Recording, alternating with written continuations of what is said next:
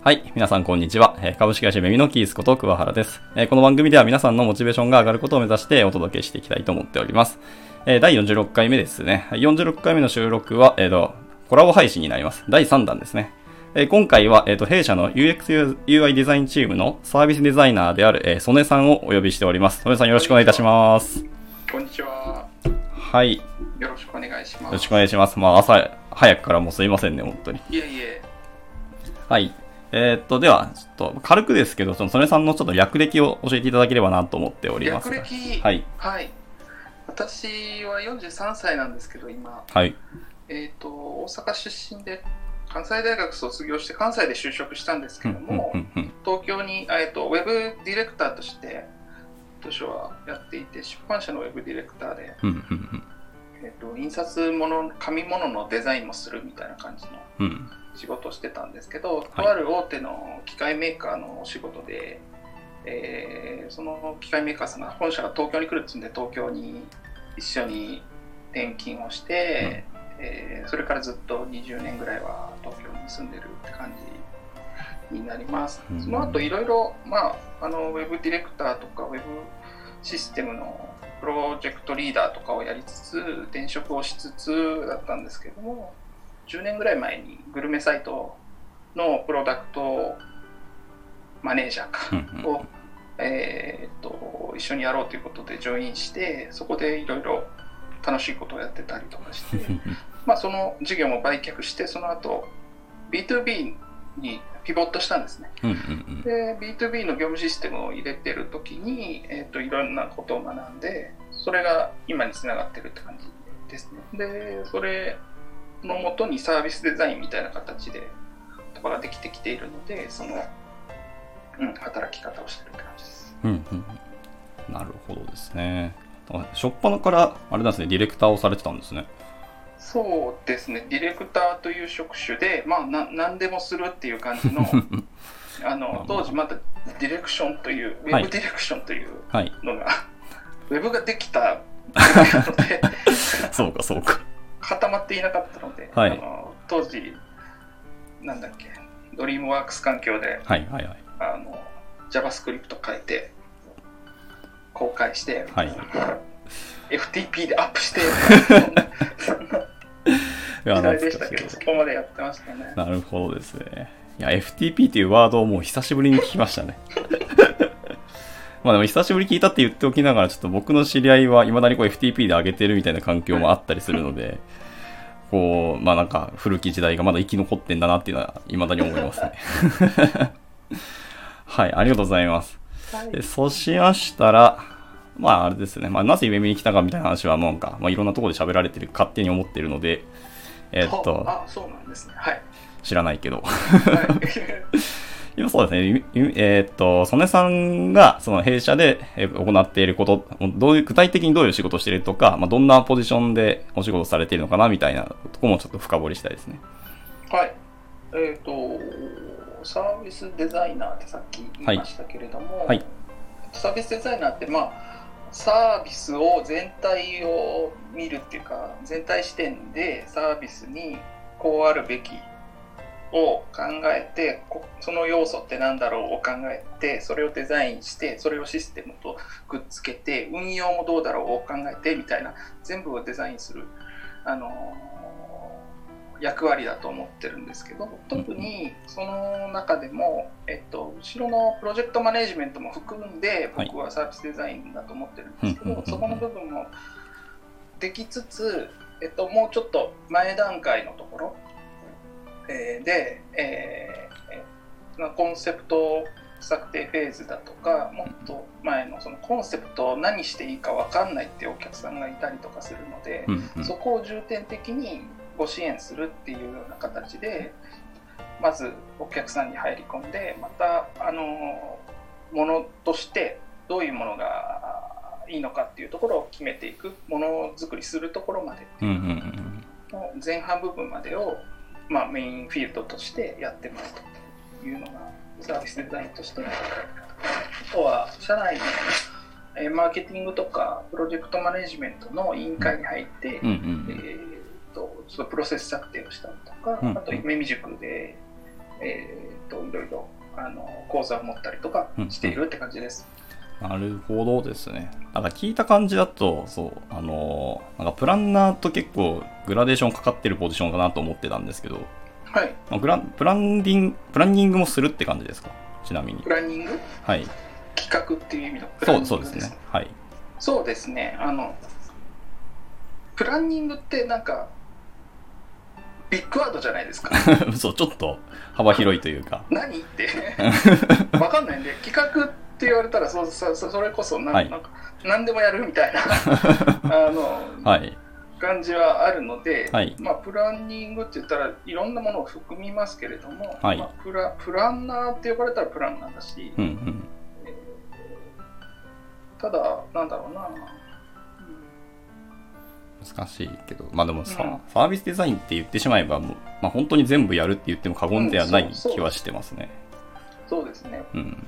まあ本当に、まあ、いいいシステム、いいサービスとか、お客さんにいいものを届けるとかっていう。そうですね呼び方の問題ですかね。エンジニアリングとちょっと対比するんですけど、はい。エンジニアリングっていうのは多分あの便利なものうん。を作るってことだと思うんですけど、はい。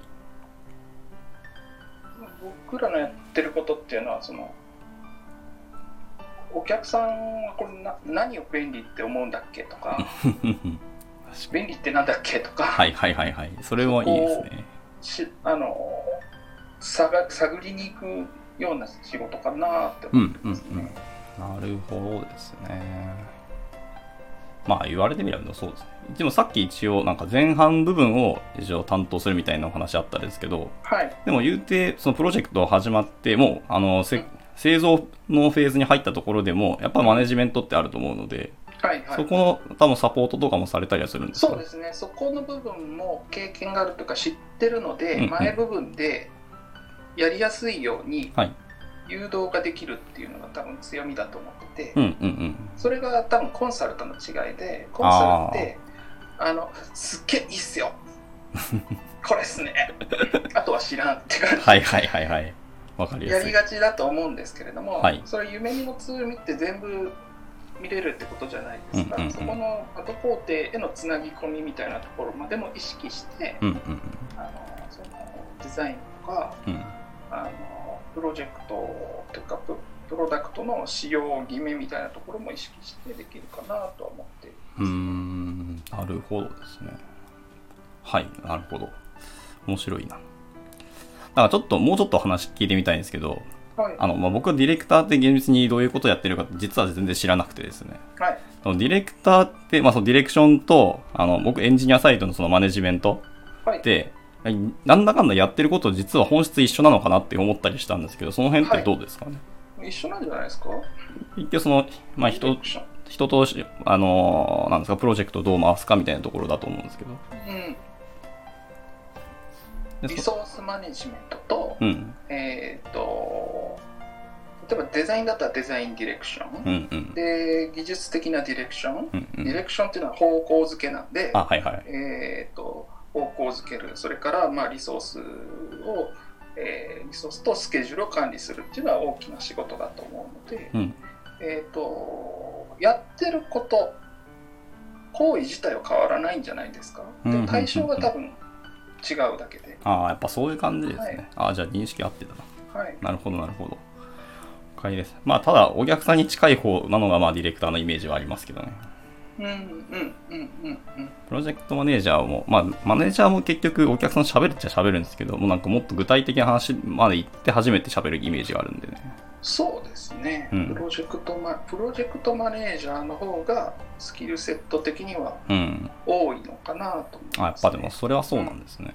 うんうん。ディレクターは逆にそんなスキルいらないんですか？いらないって言ったらまあ語弊はあると思うんですけど。わからないですけど、はいプロジェクトの中のうん単一の、えータスクっていうか、そのスコープの中の、うん例えばデザイン、デザインだったら、はいデザインの中のはい。マネジメントをするっていうのがディレクションのイメージかな。はいはいはい。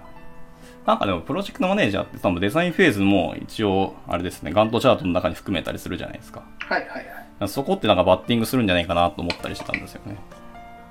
プロジェクトマネージャーが全部見るというよりはプロジェクトマネージャーが委任してその人に、うんうんうんえーマネジメントを任すっていうことあ、もっだと思いますけどね。全体的、全体工程としてはマネージャーが見てるけど、でもそこから先はディレクターにお願いって感じですかね。そうですね。うんうんうん。スケジュール管理だけじゃなくて、そはいこの、えっと、方向性を出すとか、うんうん。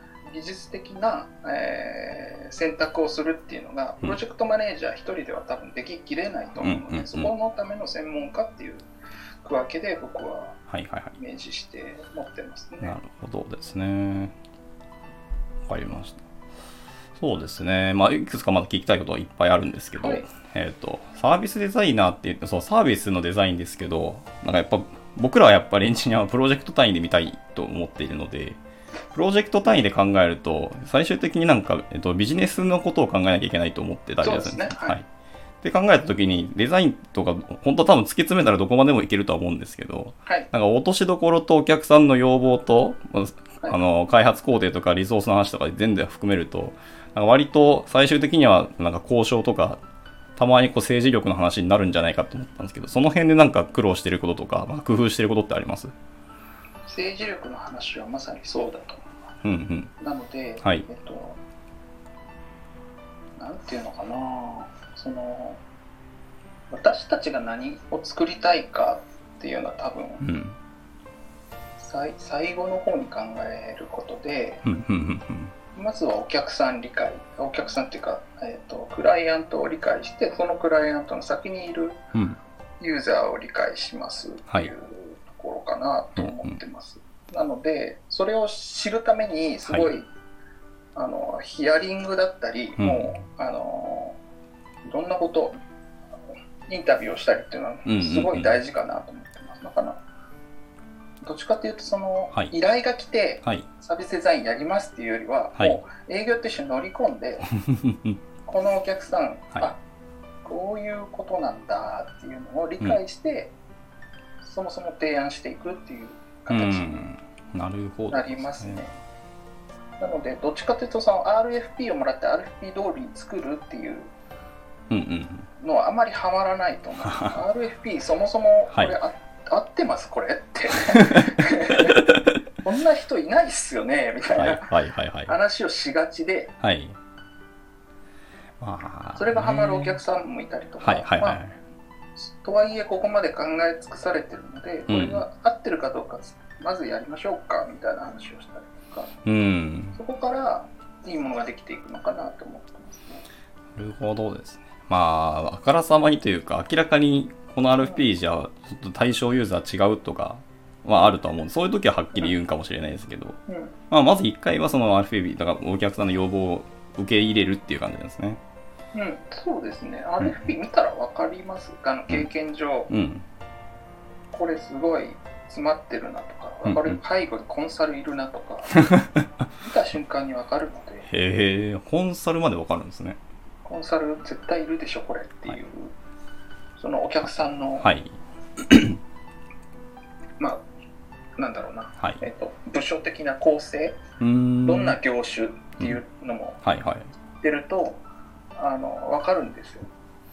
なるほど。業種によって、はいえっと例えば流通小売の会社とかだとしたらすごはい部署間移動が激しくて、はい販売員の方が上司室にいて上司室からまたどっか経営企画に行くみたいな、そう。いう育て方をするんですよ。はあはということはスペシャリストは育たないんですよ。だからねその人がはい。あのかんそういうシステムのことを考え尽くせるかって言ったらそうでもなくて、うんそこにインセンティブがないんですよそのうんうんうんってことは誰かの助けを借りないといけないうん。うん。ああ、なるほどって。いう組織図だとしたらはい。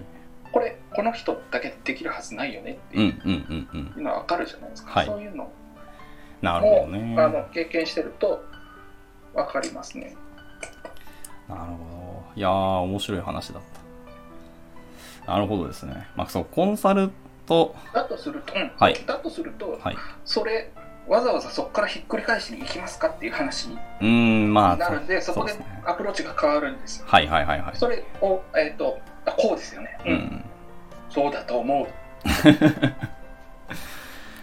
まあまあ、でも誰かに頼らなきゃいけなくて、まあ、夢見頼ってもらえるならお仕事もらえるんで、そうですっはい、ていうのはありますよね。うん、そこをもの作りに行こうみたいうん。な。一方で、はい。うんと、この担当者さんとか、そのこの部署ができる範囲での思いつきでしかないなみたいな、見た瞬間は分かるのあで、ロジカルではないので、あ、はいはいはいはい。まあ、ジャストアイディアみたいな。なんでこう思ってます？うんうん。まあ確かにそうだ突っ込んでいって答えてくれたら、うんうん。ああ、それ、ああ、理解理解なんですけど、突っ込んでいって、うんってななる場合は、ちょっとそこを掘り起こしに行こうかなっていうこうんうん。とはすると思います。まあその掘り起こしとか質問的には、えっと、ホワイト、ハウを聞く感じですか？そうですね。うんうん。なるほどね。まず、まず、そんな人います？大前提からですね。どれぐらいいるんですか？もうはいはいえ。あ今競、競合ってどこになります？はいはいはい。競合いないですって言われたら、なんで競合いない？競合いないってことは市場もないってことじゃないですかみたいな。痛い質問だ。うんまあ独占な可能性もゼロではないですけど、まあ今の時代独占業占、態だったらそんなそもそもね。うん、そうですよね。はい。おっしゃる通りだな。いやー、面白いですね。はい。えーっと、そしたらですね、コンサルってワードが出たんで、ちょっと僕の過去の、えーっと PM で苦しい、P- あの PM に当たったことがある経験があるんですけど、はい。えーっと、まあコンサルと、まあその人がコンサル出身だったってのももちろんあるんですけど、はい。お客さんの要望をすごい理解はめちゃめちゃする人で業務知識もたくさん持ってるんですけど風呂敷広げるのものすごい上手くてそのまま閉じないで PM 別の PM に本投げる人がよくいるんですよねはい。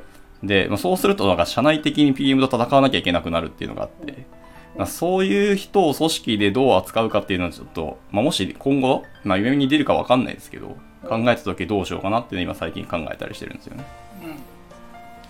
うん。でみえっと曽根さんそういう人ってあったりしました？ちなみにあったりとかしたうん、一緒にお仕事をしたみたいな意味です。うん、ああ、ありますね。うん。だそでも結局そう僕はエンジニアだったので、まあ、し結局従う側にいたんですよね。もちろん意見はしてたんですけど、うんうん。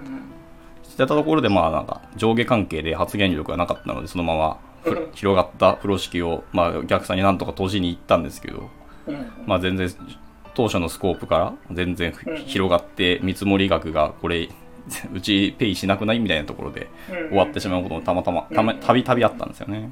うんうんうん。そこはその、なんだろうな、そのフェーズごとの、うんなんだろう、レビューというか、うん。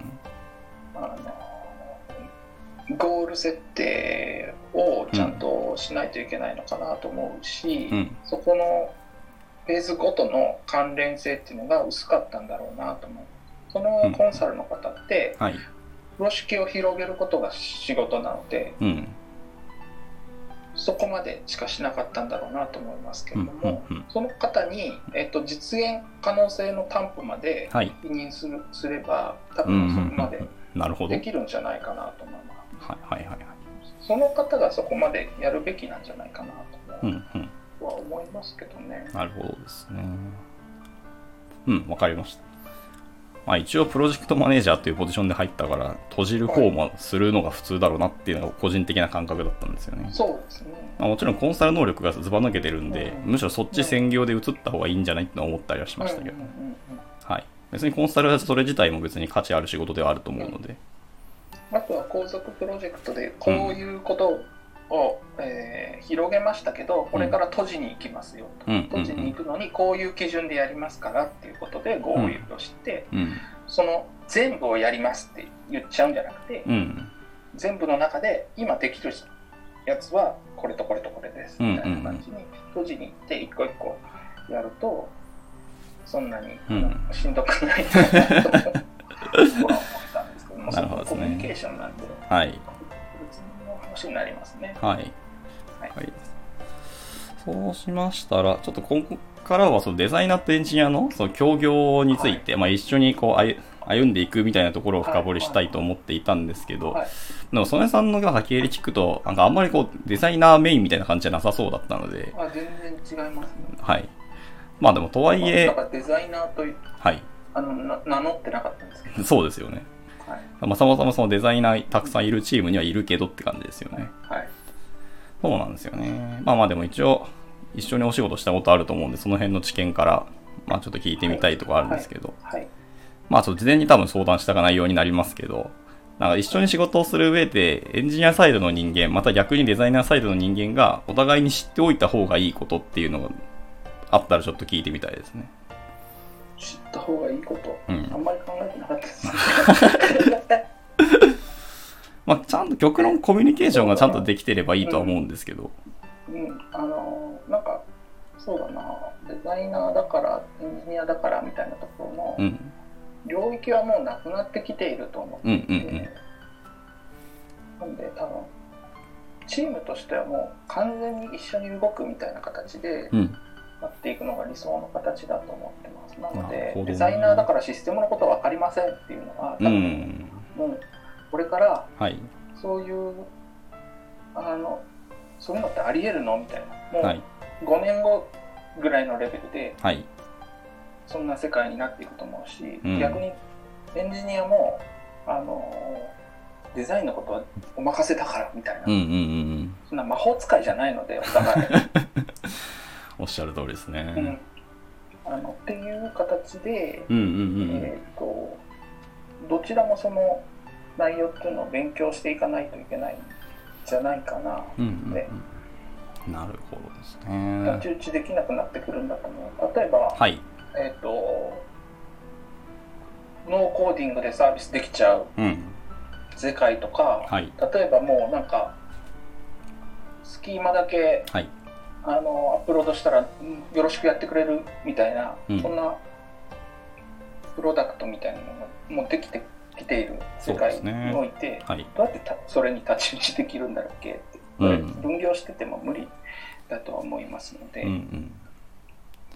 なるほどですね。を知った上でその、はい。なんか強み強みの部分を伸ばしていくっていうのは必要なのかなとうん思いますね。うんまああれ、知らないはもう完全 NG で、うんせめてお話できるぐらいまでは知っといてほしいよねって感じです。そうですね。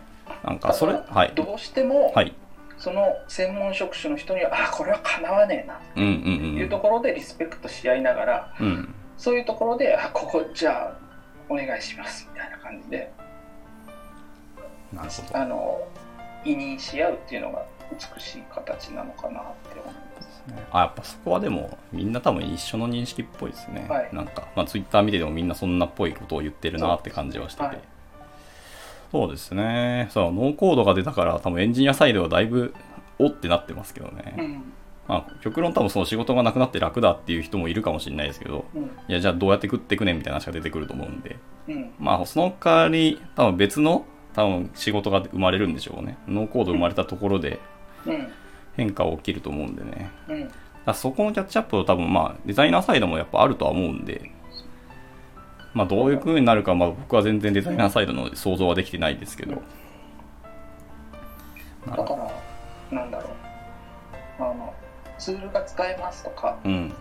この言語知ってますう。っていうんレベルだと、うん多分そこからその言語がもう一般化した状態になった時に、うんうん。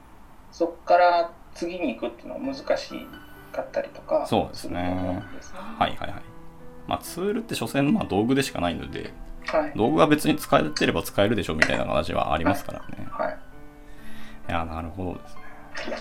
まあ、そうすると、まあ、よりグラデーションが広がっていくイメージはあるんですけど、うんまあ、最近だとその UX エンジニアっていうワードが、はいまあまあ、弊社の代表がよく言ってますけど、でもそれは僕も正しいとは思ってて、ただ、だからフロントエンドのエンジニアの人とデザイナーさんは多分 UX エンジニアに寄ってくんだろうなって感じはあるんですけど、で、えー完全にバックエンド側の人たちはどうするのかなっていう、そこだけ僕線が引かれるんかなってなんとなく思ってたんですよね。UX エンジニアともう本当に裏っ側だけど、何エンジニアになるかちょっとわからないですけど。うんっていうところの線引きがあって、その本当バックエンドだけの人ってデザインのことを勉強するなんか場合があるのかなって。まあもちろん知識として知るのは全然いいことではありますけど、あの普通になんか例えば API 作るとしても、あの情報設計されたもの、えーされた結果に、えー、とこういうデータが必要。でそのデータが必要のためにこんなデータベース設計になりますみたいな話はよくあるんで。そこまでちゃんと想像して勉強するのは必要だと思うんですけど、そのレベルで良いかなっていう感じはしてるんですよね。バックエンド側の人はですけど。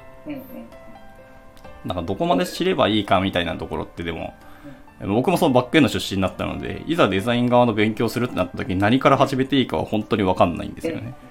そういうとこなんかアドバイスいただけたら嬉しいです。そうですね。なんか、それこそインフラストラクチャーとその、うん、うん、うん。例えば、インフラストラクチャーで、あの発電所からどう電気を送ってくるってはいいう仕事をしてるはい人、はい、に、家の中のこの電球あのはい、の配置とかどうしたらいいですか？みたいな、はい。そこまで考える必要はないと思うので、そうですよね。線引きというか、そういうなんか、はいあの役割っていうのは分かれるとは思いますうん、うね。ん、うん。でうんなんだろうな。いい例え。質問ななななんでしたっけ？まあ、その、えーっと、そのインフラストラクチャーの発電所の人が電球をどこ置いたらいいかは、まあ別に知らなくていいですけど、うん知っておいた方が良いところで言うと、うんどのレイヤーまでを、レイヤーっていうのかななんだ、範囲を知っておくのがいいのかなって感じですね。なんだろうな。だから多分さっきの発電所の電球の話だと、まあ、要はレイアウトぐらいは知っておくべきなのかなとかまあ、電球もその色とか、あの発電、発光の仕方とかあると思うんで、それによってユーザーの、部屋によって発光してほしい色とか、高度、輝度かは違うと思うんで、まあその辺ぐらいまでは知っていいのかなって感何ボル何ボルトぐらいまではうんうん家の中じ。ではい。使われるべきなんで、うん。みたいなところですかねもあったらいいし、うん。その電球使う側も、えーと危ないんだよってうんいうことを知っとくとか、はいはいはい。そうですね。うんなるほどですね。難しいな。まあでも最終的になんかまあフルスタックっていうワードを使いたくはないんですけど、に近くやっぱなってきちゃうのかなって感じが個人的にはしていて。でそうすると、もう一回話を、あのーディレクターとマネージメマネージャーのポジションに戻すと、で彼らは何を知るべきなのかって今後知っといた方がいいのかなとか、どこまで勉強すべきなのかなっていううんところが僕はよく分かってないんですけど、うん曽根さん的にどうお考えです？フルスタックねフルスタック積み木を全部積み上げられる人は多分スーパーマンなので、うん。あのスーパーマンで置いといて、うん。凡人とししては、はい。フルスタックの完全フルスタックが、えっと、難しいというそうですね。前提において、なんか自分の強みのあるところを何個かスタック積んで、そこでやっていくんでしょうね。その延長上に、あえっと、ディレクターがあると思うん。でそこの、えっとそこのさらに上にそのマネジメントの方法論だとか、はい標準化のやり方だとか、はいえっと情報共有をするということはどういうことなのかだったりとか、えっと、そこに対する手法だとかを学んだっていうのがプロジェクトマネージャーだと思っていて、うん。それによってコントロールができるっていうことになっていくのかなと思うので、うんななんだろう技術を突き詰めてはい。学ぶっていうことがプロジェクトマネジメントのスキルではないと思ううんので、うん。それはそうですね。はい、一方でですね、あの、まあ、結局マネージメント人って多分決済権持つと思うんですよ。はいではい決済するためには知らなければエイヤで決済になって現場がまた苦労するみたいな話があると思うので、そういう意味でいくと、まあ、その手を動かせまで言わないですけど、まあ、知識レベル、どういうものだとそうそうそう、体系的な理解は？やっぱり必要ですよね。必要だとは思いますよ。ねせめてメリデメぐらいは知っといてほしいなぐらいの。うん、なるほどですね。そこもやっぱり、今時今時 AWS って言われて分かりませんっていうそれはさすだがと厳しい。厳しいですね。さすがにそれは厳しいですね。うんまあ、そうね。そうですね。まあ、デザイナーの人が、まあ、AWS, AWS は何かぐらいは知ってるけど、各サービス？ラムダデーとか、そうそうそう。とか、EC2 まあ、EC2 はまあまあ、ワードよく出るから知っといても損はないけど、まあ使うことはないでしょうけどね。とか。かなまあ特にこう、我々その IT 業界の会社にいるので、特に開発を担当してる会社ですので、まあせめてこう営業の人でも知っといてほしいな感はあったりはしますけどね。はい、と思いますね。かデザイン、まあ営業の人にそのデザインとかエンジニアの知識、知識があれば、お客さんの話の引き出し方はもっと変わってくるのかなと思ったりはしていて。だと思ってます。そこは僕、マーケティング委員会で、うんうんうんえっと、課題感を持っていって、今進めているところあ、いいですね。になりますね。なるほど。まあ知らないから多分エンジニアの誰かを連れてくるとか、まあ、マネージャーを連れてくるとかってあるんですけど、一方でそのでもその連れていくマネージャーやディレクターの方がどこまで知ってるかっていうのも結構じゅそれは重要になってくると思ってて。あとそ、それマッチしてるのだっけっていうところが、そもそもあります、そうですね。でうんと人選もありますし。売り物をちゃんと理解してほしいし、うんその売り物をあのちゃんと売る方もうん。アピールしないといけないと思うんうんっている。だから、はいえー、とこういうお話来たんですけど企画お願いしますっていう投げ方だとうん。だいぶ厳しくて、はい。こういう、えっとお話来たんですけどここのお客さんこうでうん。でもこういうアプローチしてるのがちょっとおかしいんでちょっとそれを覆したいんで覆す、えー案をもらいたいんでプロジェクトはいはいを一緒にやってもらえないですか？みたいなはい。頼み方だと、なうん何していいか分かるじゃないですか。そうですねそこ。の多分戦略っていうかなるほどそこ。まではい決めていかないといけないと思ってて、そこは多分いろんな知識うんうん。必要なんで、はい営業って難しいと思います。そうですねうん。これっていうものがなんかなさそうで、言ってしまえばぜ全部ですからね。多あ分一番難しいと思います。ぱそうですよね。あ営業サイドはやっぱそうなってしまうんだろうな。どうやって。営業サイドとかあと、まあさっき言った、そのマーケティングする人も同じかなと思ったりしましたね。うん。マーケティングと営業ってほぼほぼなんか依存関係なところあると思うんで。うんそうか。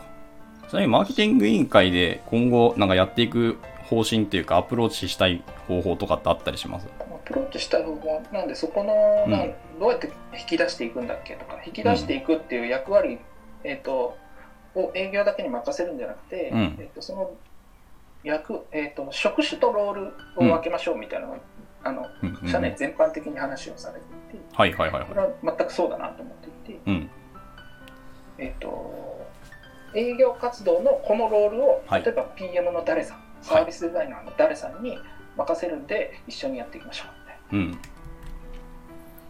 うん。なるほどですっていうね。体制になった時にそれが、えっとどんな人でも一定レベルできるように、うんまあ標準化するやり方だとかああ、まだそれ標準化。に必要な知識だとかはいはいはいはい。それを勉強会でやったりとか、ああ、でもそれいいですね。いうのはしていかないといけないなと思っててそうですね。人の冗長化は本当に僕も課題だと思ってて、そうですね持ってる知識レベルとか範囲によって頼める人限られるっていうのはちょっとな、だからデリゲートしたいんですけど、うんできる人が限られるのはなかなか難しいし、その人リソース埋まってたらこの案件取れないってなったら、それはもったいないってなるんでね。そうですそうですそうなんですよ。ななので、さっきのその職種とロールを分けるのはすごくいい話なんですけど、うんただ一方で、えーっと、ちょっと前に話出たそのグラデーションの話、みんなが他のことも知っといてほ方がいいよみたいな話と、なんかバッティングすると思ってて、うん。まあ最終的にその強みをどこに自分が置くかっていうのはうん個々人で考えてもらいたいと思って、その強みのところで、あの、ロールを分けるって感じですか？そうですね。ロールできる人を分けていくんでしょうね、なので、適材適所じゃないですけど、はい。こういうパターンだったらこの人だなみたいなのが多分できてくるんでそのパターンを見極めないといけないと思ってるんですようんうん。そのパターンを見極めるっていうロールがあると思っていてはい。それはえっ、と多分あのなんか限られた人しかできないんじゃないかなと思いますなんかそ、それこそヒューマンスキルなイメージがちょっとありますよね。具体、もう本当になんか、ふわっとした言葉で言うと人を見る目みたいなところがあるのかなみたいな。か人というかその案件を見る目みたいなところはうん。ふわっとした話ですけどねそれは多分、うん。なんかあのいろいろ仕事を繰り返していく中で、はいこういうパターンってパターン化されるとうん。うん思って、うん。ある程度は自動化できるんじゃないかなとはうん思ってます、ねなるほど。いやでもその言語化はめちゃめちゃしたいなと思ってますし、でできたら自分がこれを身につけてったらそこにたどり着けるっていう、なんか道筋が立てられると思うのでね。うんそうですね。あぜひ、やっていきたいって、だから僕もそれ、ちょっと待ってます。その対外スキル僕もあんま得意ではないので、まあ、ベシャリは好きですけど、得意ではないってところが課題なんですよね。と、あと、そうですね、予備知識も意外と少ないので、僕も。ですね。ちなみに、マーケティング委員会ではブランディングも考えるんですか？一応多分、社内組織としてはブランディングは分けてると思ってるんですけど。うん、そうですね。今のスコープとしてはそんなにないうんうん。ですね。ただ、どっちかというと営業活動の。課題感みたいなところから入っていて、うんうんうん。それを効率的にしていくにはどう、えー広めていくかっていうところで、マーケティングだとかブランディングっていうところが重なってくると思うんで、うんあちょうどそれであのあれもやってます。夢見のウェブサイトのはいプロジェクトマネージメントも、ああ、そうですね。えっと拝命をしていて、うんうん今ちょっとやってるんですけど、はい。そこの部分もあのちょっと理想との差異があって それをはい。理想ってなんだっけっていうのを見つ見つめに行って、はいちょっと今合意形成できてるうんうんので、うんうん。細かいタスクで動いていくのかな。はいはいはい。まあ僕はあのサイトはエンジニア的には好きなんですけどね。はい。まあでも見た目とかっていうよりも、本当あのパフォーマンスの一点だと思いますけどパフォね。ーマンスいいですよね。はい。あれだけはそうですね、話題になってましたね。うん。だからそそういうことをさせてくれる会社ってだけでエンジニアとしては行きたいなっていう声もなんか2、3件見ましたしね。うんうん。まあそこは多分成功したんだと思うんで。そこは成功したんですけど、やっぱビジネスサイドですよ2019ね年。の1月に目目標というか目的を、はい。えー設定されていて、はい。その中に、えっと、大上段にあったのが、企業のうん、そうそうそう。担当者の、えー安心感、信頼感につながる、求職者のはい。安心感につながるっていうところ、後者の部分はね、あのはい。まあまそういう爆速だとか、はいそういうキーワードで分かる人には分かるんだけど、企業の担当者、分かんないんですよ。あ、ですよね。うん一瞬これコーポレートサイトっていうところのバラかってンス。を取らないと、はい。競合っていうか、他のベンチマークの会社たち、うん一。緒に見られるような会社たちがそれをガンガン出してるのに、うん。ここっちは引いているっていう状態になるとうんともうその時点で差がついてしまうので、うんそこをちょっと理想はい。に近づけていく必要があるのかなってうん、うん、うん。思ってます。まあ、なんとなく勝手な解釈で、その当時の背景として、多分その1000人に目指すみたいなことをレイさんが発言されたことも多分だいぶ加味したんだろうなとは思ってて、だから採用サイドに重きを置いたサイトになったのかなってちょっと思いました。うん、うん、いやでもね採用見てみたら分かるんですけど、採用コンテンツほとんどないですよ。そうなんですよね。コンテンツ的にはね、ないんですよね。なので、サイトそのものが一つのコンテンツみたいな認識になるんだろうけど、でもそこまで深掘りしてみる人はあんまりいないだろうなってのはちょっないですね。正直。まあ僕は、あ見る人は見るし、私はちなみに見るんですよ。うん客各お客さんのサイト行ったら、まずソースコードを開くんですよ、ブラウザーで。うんうん多分そういう変態はいっぱいいるんですけど。じゃない限り刺さらないし、それって多分一定数しかいないのでね。うんそういう変態にはもう刺さってるから刺さってる大丈夫そうですそこから そこから先にあの、はい上積みをしていきましょうっていうところですよね。はい、はい。そうです。多分企業への訴求がまだ多分あのサイトだとわかわかんないですよね。うん。分からない分からないなーって、まあ面白いサイトではあるんですけどね。うん一つの見方としては。うんうんうんうん。いやーなるほどですね。そう、営業の話、まあそうです。まあセールスがうちの課題の大きなものの一つではあるんですけど、なんかやっぱこういう受託企業だと、な他のなんかプロダクトをやってる企業さんだと、あの、いわゆるセールスエンジニアみたいな人もいると思ってて、技術もわかるセールスの人、もしくはデザインがわかるセールスの人とかもいて、そこは多分いろんな勉強会とか、イベントところに、とあのー、出談、登壇したりして、多分波及できてると思うんですけど、なかなかやっぱり受託企業だとそういうのって起きづらいんだろうなと思ってますし、今特に夢見は、あの、専業、ん？専業か。技術に特化したチームになっているので、うん。余計にそういうことはしづらいなと思ってて、うん。でそうすると営業の人に知識を持ってもらうしかないのかなっていうふうに、ぼうん。僕は思ってるんですけど、マーケティングチームではどういう感じですか？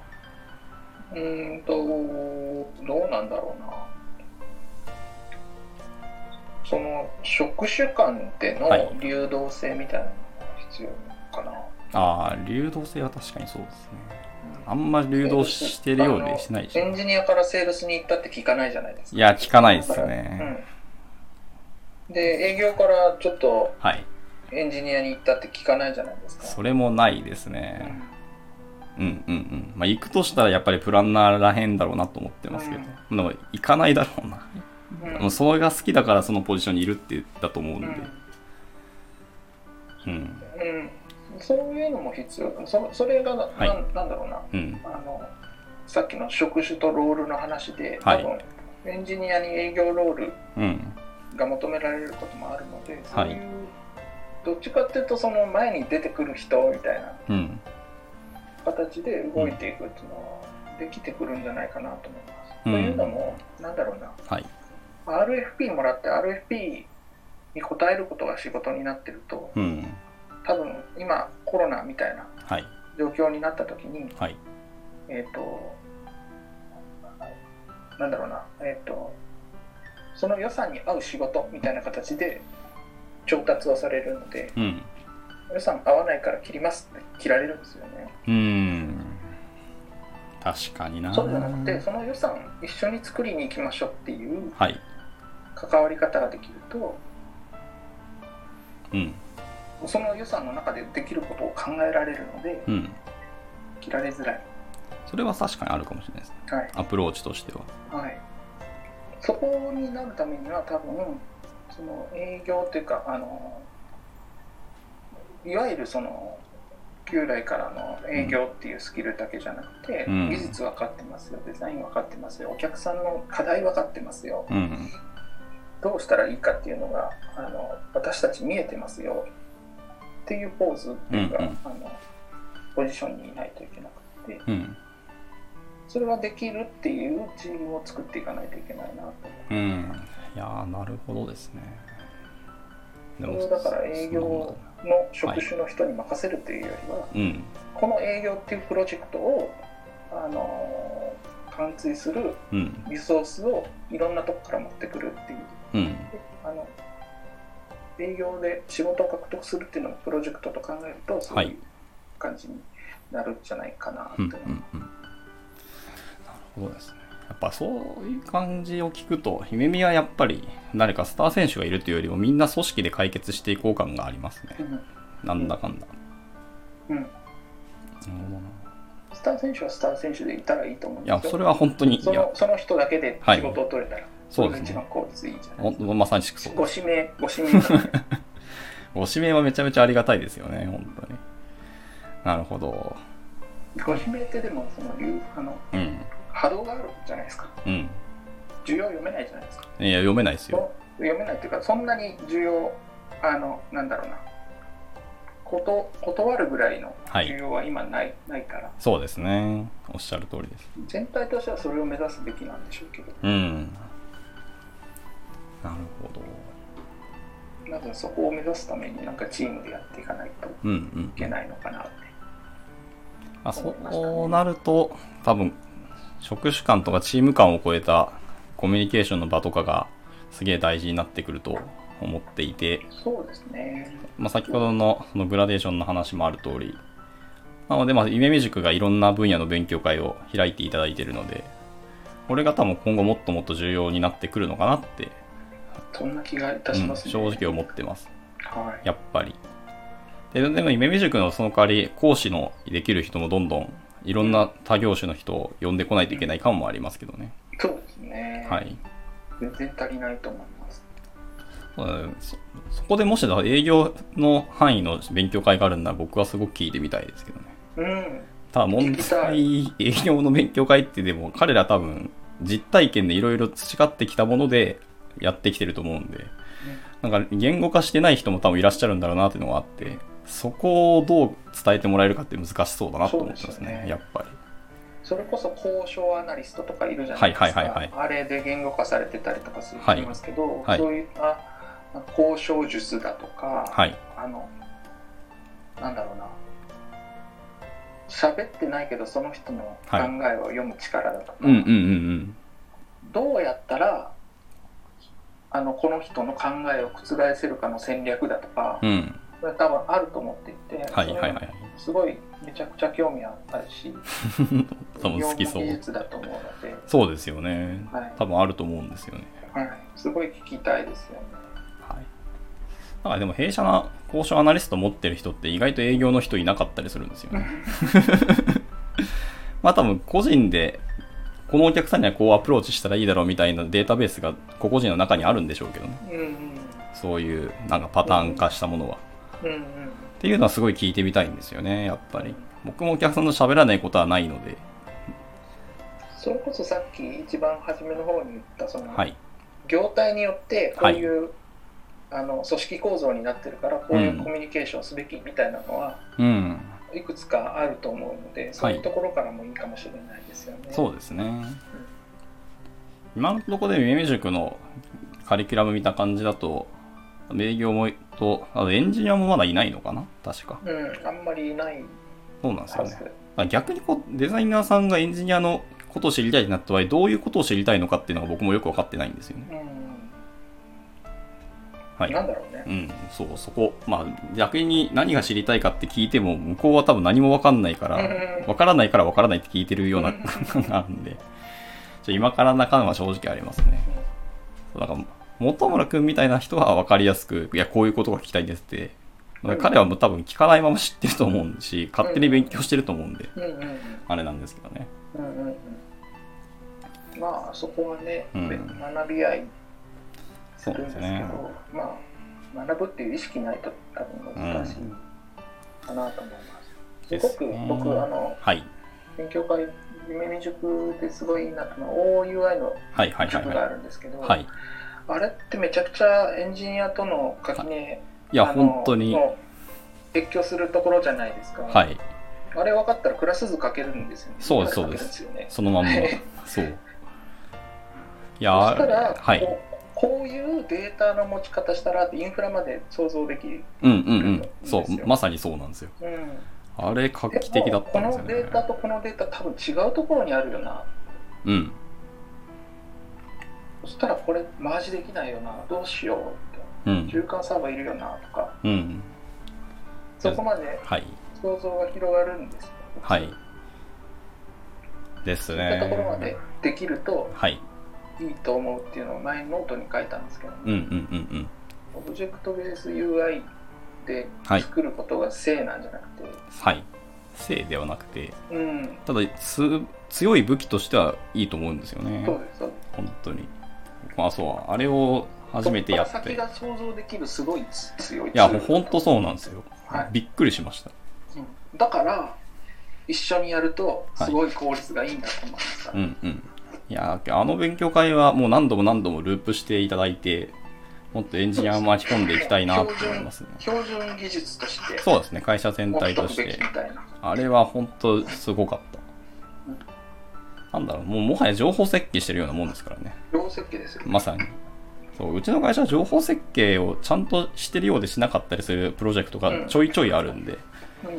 なので後からこのデータ足りませんとか、あの、カラム足さなきゃいけないみたいなのあって、うん、それはまあそうだろうなっていう話です、そもそもデータないですとか こんなデータないですとかはい。あるあるなんでそこねそこでもうあの、はいあれをもう要件定義の段階で、あそこまでやれるとその後の設計がすごい楽になるしはい。もう特定できてるんですもんねデータのあそうです。本当にそうなんですよね。だから多分デザイナーさんが作った、まあ、カンプみたいな、うん Figma のデザインの中にこのデータってないですけどっていうものは多分、うんそういうコミュニケーションすらなくなると思うんで、そうそうそうそうそうそうこれはありがたいんですよね、やっぱり。これこれ何？住所取ってきてますけど住所どこにあるんですか、みたいな。住所データどんな形に持ってんですか？はい。っていうところですよね。なので OUI は本当に今後ももっともっと主流にしていきたいところではありますね。そうですねはい。とうございます。そしたらですね、まあ時間的に聞きたいことは実はまだあるんですけど、まあ大体まあはい1時間いかないぐらいですけど、はい喋っているので、はいちょっとこれ以上長くなるとあれなんで、一旦区切りをつけたいなというふうにはい思います。すいません。第2弾を第2弾またちょっとお話できるはい。でじゃあ最後にですね、ちょっと聞きたいことが、いや、全然僕が聞きたいこといっぱいあったので、すごいありがたかったですけどね。えーすいません。ですね、その最後に、えっと、えっと、曽根さんに聞きたいのは、あれですね、曽根さんのそう夢見でのなんかミッションみたいのを決めていたらそのお話は聞いてみたいですね。ミッション？はい。曽根さんがこの会社でどういうミッションをも自分で決めたのかなみたいなのを聞いてみたいですね。ミッション？はい。ミッションね。ミッションな 僕のコピーを作りたいです。それはすごいな曽根さんのコピーか。とハードル高そうですね。僕のコピーが、あ、もっと、うん。もっと、いいな、本村君のコピーを作りたい。いや、彼のコピー作れたらすげえな、それも。すげえ、いや、本当にいたら最強だと思うんですけどね。あの年のあのコピーをいや、若干25ですからね。4人ぐらい。いや、あれの人は稀有な存在だからな。稀有な存在ですな。よく生まれたなと思いますね、あんなのっていう、本当に。あんなのって失礼だな。だと思っはいコ。ピーを作りたいっていうか、うんはいと思ってはいいて、はいそういう形でいくと、はいあの幅も広がると思います。うんうんうん。で、なるほど。僕が全部やっちゃうんじゃなくて、はい。うん、ちょっと引いた位置にいてはい。やる人っていうのが、うんうん。まあ、何人かできてくるといいなってはい。思って、そういう組織設計とかに興味があります。うんうん。わかりました。ありがとうございます。はい。じゃあ、そしたら、第1弾は、こちらであ。すいません。いえいえいえ。本当に貴重な話というか、ものすごい僕としては学びのある1時間だったなと思ってて、申し訳ございません。ありがたかった。はい。まあじゃあまた、えっ、と、はい話したい、聞きたいことありますので、あの、お時間頂戴して、第2弾ややらせていただければと思います。ありがとうございます。はい。じゃあ、今回の収録はこちらで以上となります。ありがとうございました。ありがとうございました。